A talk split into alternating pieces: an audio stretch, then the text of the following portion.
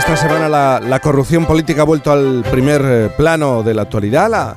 La, opinión pública se ha visto sacudida por un caso protagonizado por un exdiputado socialista en el que se mezclan eh, presuntos sobornos, cenas en restaurantes de lujo, drogas, eh, prostitución y, otros elementos singularmente sórdidos. Yo diría que algunos son especialmente cutres. Se piensa que hasta ahora solo ha aparecido la superficie de este escándalo, que podría tener un impacto importante en las próximas elecciones. Y Ignacio Varela, nuestro sospechoso del sábado, quiere aprovechar este asunto para reflexionar sobre el estado de la corrupción en España, o, como él prefiere decir, sobre la higiene política en nuestro país. Después de todo lo que pasó, ¿cómo andamos de higiene?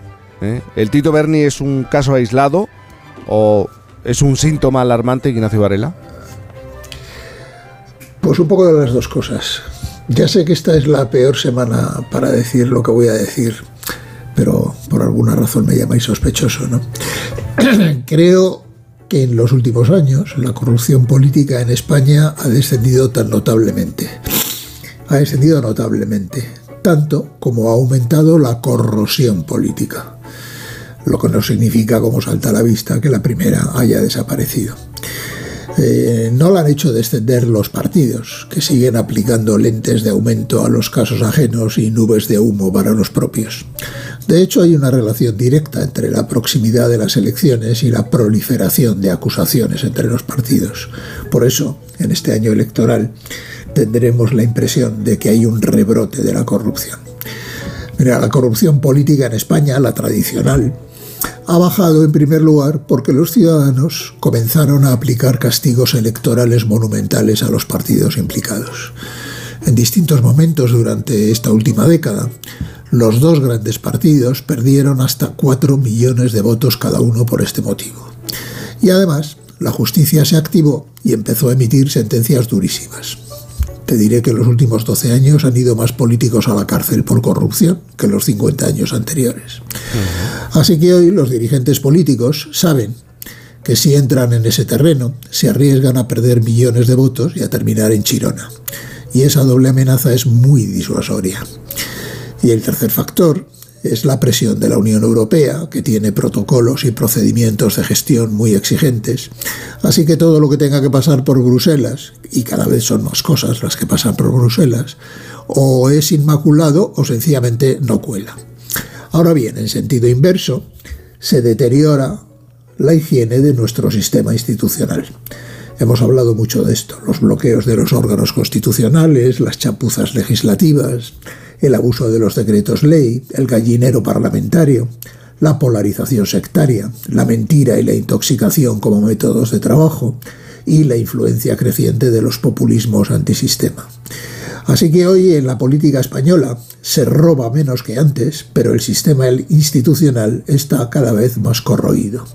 Y lo está porque esas prácticas de corrosión aún no tienen suficiente sanción electoral. Si los partidos supieran que bloquear las instituciones o burlar la Constitución o difundir embustes les podría hacer perder las elecciones, os aseguro que serían más cuidadosos con la higiene institucional como lo han empezado a ser con la corrupción tradicional. La acción de la justicia es muy importante, pero en democracia lo más eficaz para sanear el entorno son las urnas, siempre y cuando, claro, los ciudadanos queramos que lo sean. De vez en cuando aparecen casos esperpénticos, como este del Tito Berni, que produce espanto pero también se presta al cachondeo, que tiene morbo por lo que hay en el descatológico, pero a la vez resulta deprimente, y que atenta por igual a la ética y a la estética. Claro, esta historia de un tipo que estafa a los empresarios usando como anzuelo su tarjeta de diputado y después se los lleva de putas, es un caso de corrupción retro, un viaje hacia atrás en el tiempo. Parecería un episodio del comisario Torrente o de la escopeta nacional con letra y música del Chibi, ¿os acordáis del Chibi, no? Leer los detalles me hizo revivir la escena memorable del timo de la estampita que hacía Antonio Leblanc y Antonio Zores en la película Los Tramposos, pero con el Congreso de los Diputados y los burdeles del Viso como escenarios. Por eso he escrito que este caso tiene más de picaresca cazurra que de corrupción moderna. Y a mí personalmente me escandaliza más por pringoso que por criminal. El Tito Berni y todo lo que lo rodea apestan a rancio. Por eso este episodio será tan dañino políticamente para su partido. Es complicado lucir palmito por Europa con semejante personal en tus filas. Pero el caso nos permite hacernos algunas preguntas que sí son pertinentes y modernas y tienen que ver con la higiene política tal como yo la entiendo. Una se refiere al sistema de selección de las élites en los partidos políticos. Este personaje que podría, vamos, que, que sale de la España insólita, ha sido elegido varias veces por su partido para representar a los españoles en el Congreso o para ocupar altos cargos en el gobierno de Canarias. La pregunta inevitable es en qué criterios, qué criterios objetivos de selección se usan para que personajes del inframundo como este lleguen tan lejos. Recuerdo incidentalmente un individuo que fue diputado socialista por Madrid durante 30 años y se despidió del escaño sin, que, que en el hemiciclo se escuchara el sonido de su voz. Eso sí, en la lista de Madrid solo había dos nombres indiscutibles, el líder nacional del partido y él. Son las cosas que pasan en los sótanos de los partidos. Mira, en el Parlamento Europeo existe un sistema que permite seguir al detalle todo el trabajo de cada eurodiputado. Los documentos que elabora, los proyectos en los que participa, las reuniones, las intervenciones, absolutamente todo lo que hace. Y este, esto es público, de tal forma que cualquier persona, cualquier ciudadano puede medir en tiempo real la productividad de cada uno de sus representantes. Eso no elimina por completo la posibilidad de que allí haya vagos o se escapen algunas corruptelas, pero como instrumento higiénico resulta muy eficaz. La segunda pregunta tiene que ver con los tiempos. Resulta que al Tito Berni este se le obligó a dimitir con mucho silencio, eso sí, varios días antes de que saltara el escándalo. Eso significa que alguien filtró a su partido una investigación de la Guardia Civil en curso.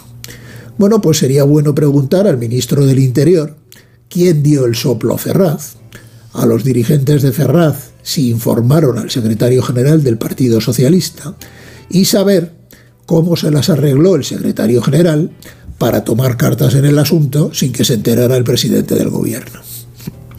Y cabe preguntarse, por último, cuál era exactamente el producto que Bernie vendía a sus clientes. Porque teóricamente un diputado no tiene ninguna capacidad para interferir en las decisiones de la administración o para adjudicar contratos. Pero ya se sabe que los empresarios son unos señores muy desagradables que suelen esperar algo a cambio de su dinero y no se dejan timar con facilidad. Y luego está, para terminar, la parte del morbo, la que yo llamo escatológica. Personalmente, yo no soy partidario de tratar la prostitución como un delito per se, al margen de las circunstancias. Es decir, hay circunstancias que sí son delictivas, pero no per se. Eh, me parece inquisitorial y además inútil. Pero, eso sí, si un partido decide ponerse estupendo con ese asunto y hace bandera ideológica del abolicionismo, debe tener precaución extrema con los puteros de la familia, porque si no, sus líderes pueden terminar convertidos en la versión progre de aquellos macarras de la moral que cantaba Serrat. Porque, en definitiva, como dijo Perón, en la política se puede volver de cualquier lugar menos del ridículo.